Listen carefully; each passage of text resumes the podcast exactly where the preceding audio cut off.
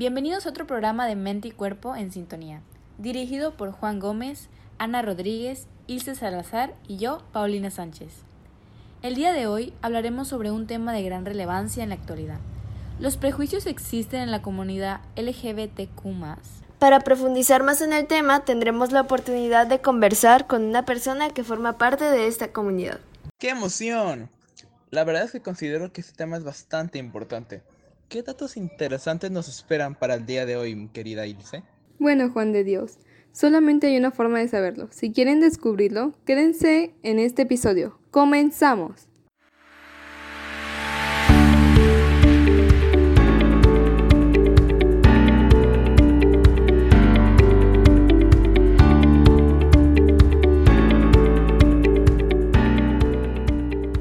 Comenzaremos introduciendo el concepto de prejuicio. ¿Qué entendemos por prejuicio y es esto algo malo? Un prejuicio es la formación de un concepto o juicio sobre alguna persona, objeto o idea de manera anticipada.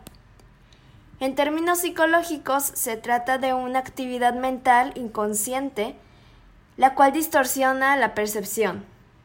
Con respecto a la segunda pregunta, no necesariamente, ya que gran parte de los prejuicios fueron adoptados por nuestra memoria desde muy temprana edad.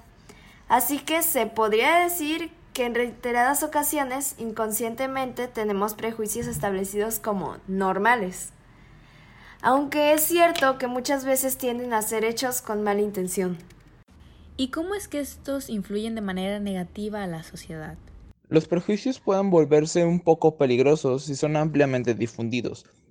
Esto, por ejemplo, a través de los medios como los periódicos, la televisión y la radio, o a través de las redes sociales. Si las cosas negativas se repiten una y otra vez sobre un determinado grupo, entonces hay que tener mucho cuidado, especialmente si no existe demasiada difusión en la opinión contraria. De otro modo, más y más personas pueden comenzar a creer en ello. Se desarrollan a gran escala en una sociedad que pueden causar tensiones entre los grupos, o que grupos de personas se vean privados de algo o que sean tratados de manera desigual, por ejemplo, a causa de origen, su color de piel o su religión. A eso lo llamamos y lo conocemos como discriminación. Esto según la página de Ana Frank Blogs.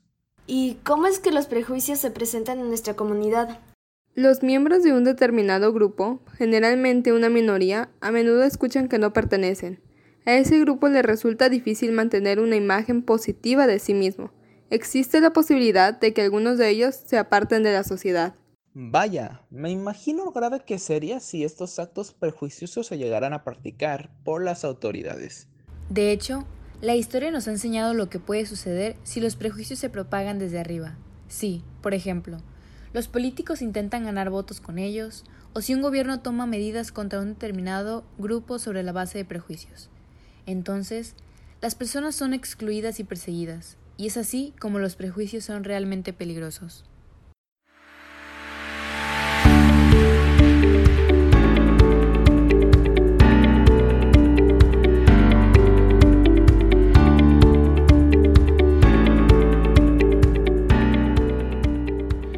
Vale, vale. Pues realmente esto ha provocado bastante caos en nuestra comunidad. Pero en esta ocasión nos enfocaremos en hablar de aquellos prejuicios que afectan a la comunidad LGBT. Un ejemplo es cuando vas caminando por la calle y te encuentras con alguna persona perteneciente de esta comunidad. ¿Notas algún comportamiento diferente hacia ellos por parte de las personas que se encuentran a su alrededor? Pues claro, comúnmente las personas se les quedan viendo más de lo normal o empiezan a juzgarlos en voz baja. Debe ser muy incómodo tener este tipo de atención durante el día a día. Suele dárseles un trato distinto a las demás personas. Vale, vale, vale. He escuchado de situaciones donde las mismas personas ejercen actos bastante violentos en contra de los miembros de esta comunidad. Díganme por qué creen que se presenten estas situaciones tan desagradables. Eso tiene que ver más con la educación y los valores de las personas, los cuales se deben enseñar desde casa. Estas personas no dejan de ser humanos y por lo tanto merecen los mismos derechos y el mismo respeto. A pesar de que algunas personas no lo consideren como algo normal o correcto, siempre es relevante el respeto. Tal vez no te guste, tal vez no lo apoyes, pero no te afecta a ti o a la sociedad, ya que es algo personal. Sí, además, hoy en día, al ser algo que se está convirtiendo en algo más común en nuestra sociedad, se debería de tener menos prejuicios negativos acerca de ellos e integrarlos como parte de la sociedad, y no excluirlos de ésta solo por sus gustos. Es por esto que nunca hay que cerrarnos en una idea de lo que es y lo que no es normal. La sociedad va cambiando y junto con ella nuestras ideas y formas de pensar en cuanto a muchos temas que llegan a generar polémicas innecesarias. Eso es muy cierto, pero ¿cuántas marchas en este año creen que ha habido hasta hoy en día? ¿Cuál creen que sea la más importante de estas marchas para la comunidad LGBTQ? Yo creo, si lo tomamos de manera internacional, probablemente unas ocho marchas puede que la importancia radique en el reconocimiento de sus derechos y que la población deje de tratarlos como personas sin sentimientos o enfermos mentales. Es muy importante y me atrevo a decir que también es necesario que la gente se haga valer y reconozca sus propios derechos y el valor que tienen como ciudadanos, pero también creo que no deberían ejercer la violencia como recurso para generar un cambio. Pudiera ser, pero ¿de qué otra manera sería posible si ni siquiera se les dé importancia? Es más, ni siquiera aún con todos estos actos controversiales se han podido hacer respetar. La verdad es que en pleno 2020 todavía hay personas que menosprecian y agreden a los miembros de esta comunidad. Bueno, en eso sí tienes mucha razón. Aún con todo el esfuerzo que se ha hecho, existe mucha gente que agrede a los LGBTQ lovers. Sabes, me gustaría tener la oportunidad de poder dialogar o escuchar lo que piensa algún miembro de esta sociedad para poder saber qué es lo que realmente piensa. Creo que sería algo muy interesante. Bueno, el día de hoy tendremos una pequeña entrevista con dos miembros de esta comunidad, con el objetivo de obtener un punto de vista más claro en cuanto al tipo de prejuicios que se llegan a presentar.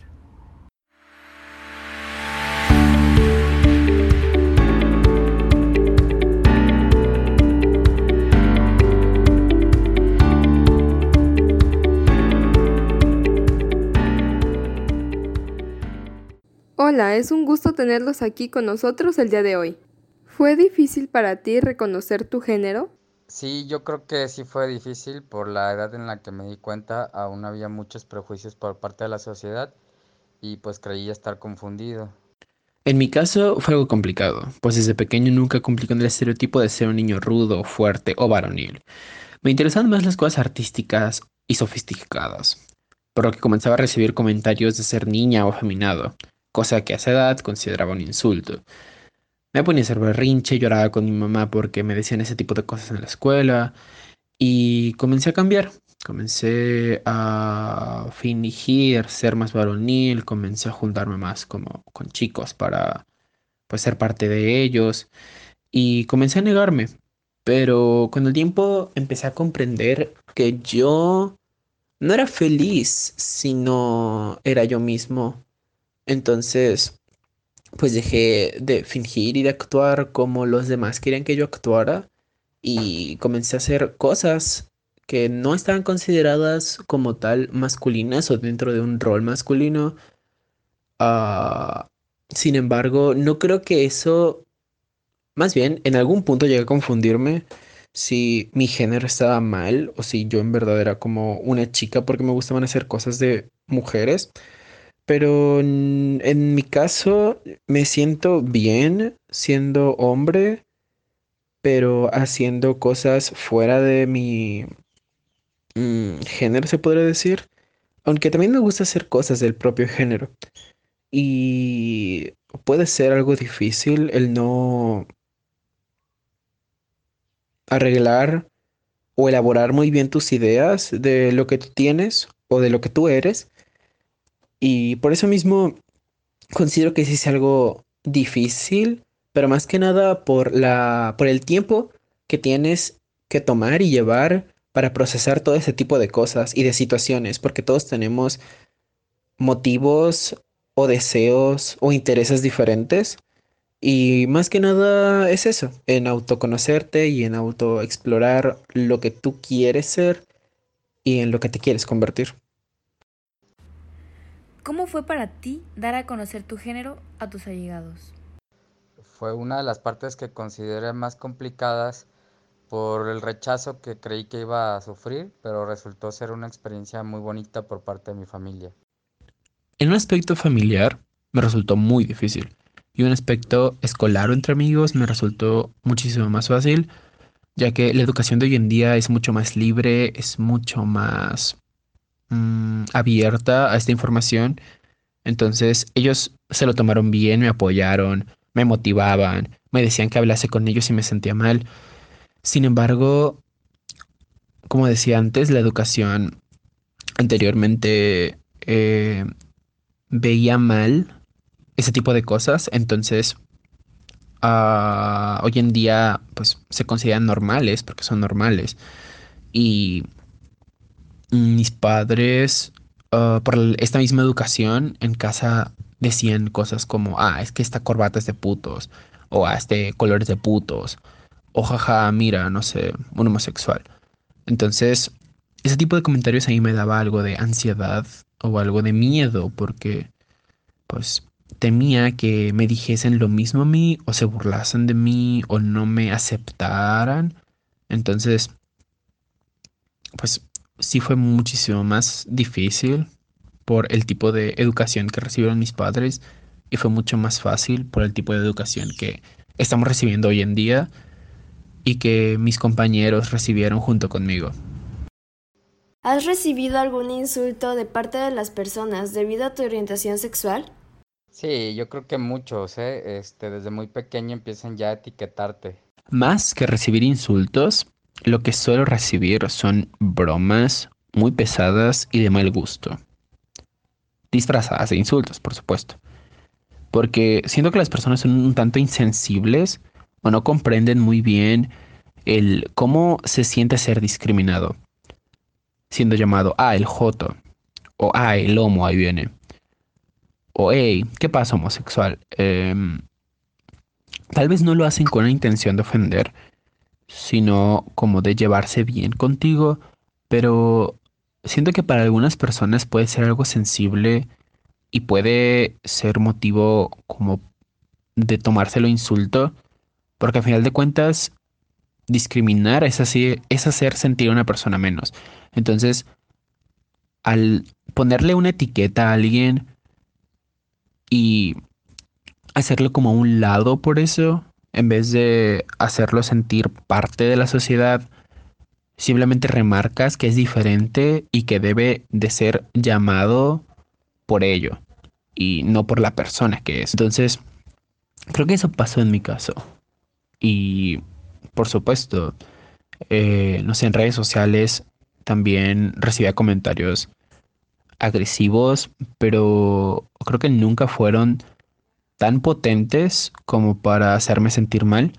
Pero en la escuela, eh, como lo digo, eran más como de bromas o de las personas queriendo ser amenas contigo, pero al ser insensibles al tema o al no saberlo o al no preguntar qué tanto pueden decirte o qué cosas te hacen sentir mal, siento que pues era parte de ser discriminado, ser insultado por pues, una, orientación una orientación sexual diferente a la de los demás. ¿Qué prejuicios son los más comunes hacia las personas pertenecientes a esta comunidad? Pues mira, que la sociedad define con rasgos de comportamiento la condición sexual, se usa mucho el lenguaje despectivo e inapropiado. Y pues bueno, con ello es toda una connotación cultural también. Creo que los prejuicios que más he escuchado es acerca de personas homosexuales, ya sean gays o lesbianas. Y esos primeros eh, normalmente dicen, o sea, tienen la idea de que tienen que ser eh, hombres con mm, rasgos faciales muy eh, finos muy lindos, que tienen que estar muy bien peinados, que tienen que estar maquillados, que tienen que estar presentables, que son amables, que tienen muchos ademanes. Ah, y las chicas lesbianas tienen que ser más rudas, tienen que ser fuertes.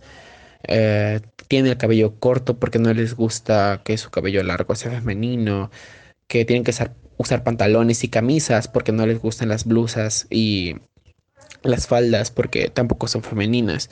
Entonces, básicamente creo que lo que se tiene socialmente como idea es que las personas homosexuales cambien de género, les guste lo, el género contrario. Y sí, puede que sí, puede que haya personas así. Y más bien las hay. Sin embargo, no todos ni todas son así. Y es parte de, de, de la diversidad. México es un país muy diverso, incluso pues también en personas, así como el mundo lo es. ¿En qué crees que se basan los prejuicios de las personas para dar por hecho que una persona es parte de la comunidad sin antes conocerla? ¿Y por qué crees que las personas tienen estandarizadas ciertas características para determinar si una persona pertenece o no a la comunidad LGBTQ? La gente se guía por cómo te vistes, por rasgos de comportamiento, por el machismo que ya existe dentro del país, en fin, son muchas este, situaciones que pueden eh, hacer pensar a la gente que, que por una situación así es una condición ligada. Siento que todo esto depende acerca de la educación que hemos recibido a lo largo de la historia y dependiendo también de la religión, porque si somos sinceros, la religión desde un inicio creó al hombre y a la mujer para que procrearan, y para que mantengan viva la especie, el hombre con la mujer y la mujer con el hombre, siendo que el hombre debe de ser una figura mm, estricta, fuerte, que da sustento a la familia en, ese, en esos aspectos y que una mujer debe de ser cariñosa, debe de ser bondadosa con sus hijos, debe de brindar el alimento a la familia también. Y pues todos esos aspectos han hecho de que la sociedad mantenga ciertas expectativas de cada persona simplemente por nacer con una genética ya establecida, ya sea de hombres con XY o de mujer XX. Y me parece muy triste el hecho de que, pues, siendo una raza pensante, nos basemos en los órganos genitales de las otras personas para definir cómo tienen que ser, siendo que nuestro cerebro, pues, puede hacer muchísimas más cosas y todos esos prejuicios simplemente nos han hecho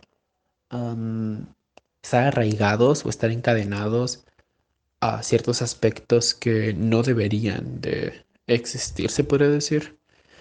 Y básicamente quien salga fuera de estos mm, aspectos que una persona debe de cumplir dependiendo de su sexo, debe de crear su propio género con eso, y a las personas que salgan, insisto, se ven mal vistas.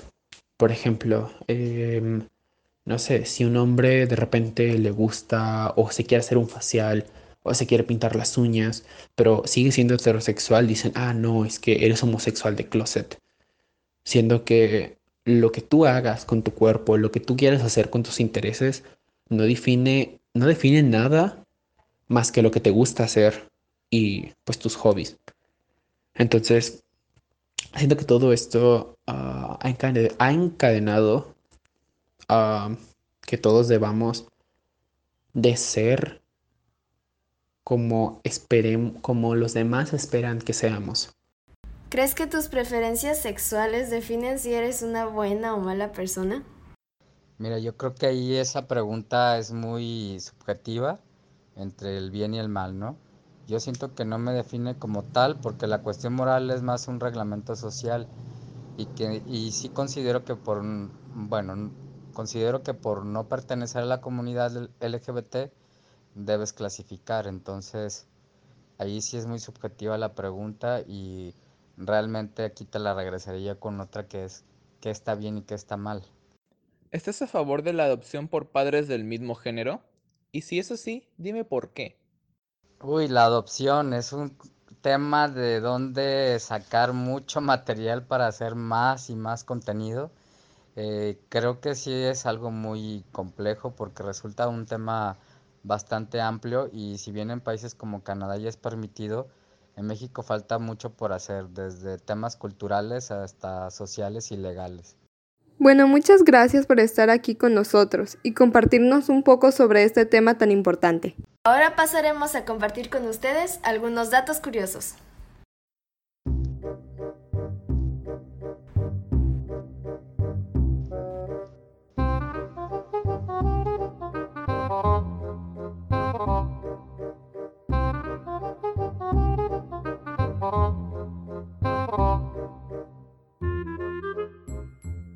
¿Sabías que las siglas LGBTQ significan lesbiana, gay, bisexual, transgénero, transexual, transvesti, intersexual y queer? Y el símbolo más para introducir a todos los colectivos que no están representados en las siglas anteriores. ¿Sabías que la bandera de Cusco es muy parecida a la del orgullo gay? Esta bandera está compuesta solamente por un color más que la del orgullo gay, y este es el azul. ¿Sabías que el Día del Orgullo LGBTQ se celebra el 28 de junio, porque en esa fecha se conmemoraron los disturbios de Stonewall, Nueva York, en 1969. Estos marcan el inicio del movimiento de liberación homosexual. Ese día hubo una redada policial en un pub de Stonewall Inn, en el barrio de Nueva York. Como respuesta surgieron de forma espontánea diversas revueltas y manifestaciones violentas que pretendían protestar contra un sistema que perseguía a los homosexuales. ¿Sabías que el Día del Orgullo Gay de Sao Paulo, Brasil, está considerado como el más grande del mundo? En 1997 apenas recibía 2.000 participantes y hoy en día se cuentan por millones. En 2006 consiguió el récord Guinness al albergar cerca de 2.5 millones de personas en sus calles para la celebración, según History Channel. ¿Sabías que el primer país en reconocer legalmente a parejas del mismo sexo fue Nueva Escocia en 2001, con la primera ley de unión civil, según la página web El Plural?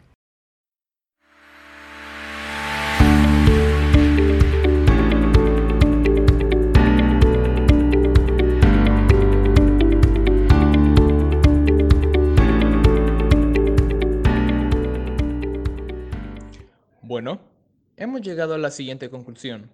A lo largo de la historia, la comunidad LGBT ha recibido fuertes agresiones y ha sido discriminada, a tal grado que se han llevado a cabo asesinatos, sentencias y castigos impartidos incluso por las mismas autoridades. Debemos entender que los seres humanos tenemos los mismos derechos y merecemos el mismo valor que los demás, el hecho de que tu orientación sexual sea distinta o diferente no quiere decir que valgas menos o que perteneces a un sector social distinto o erróneo. Debemos aprender a respetarnos y a ser tolerantes con todos y tener en cuenta que nuestro género no determina nuestro valor.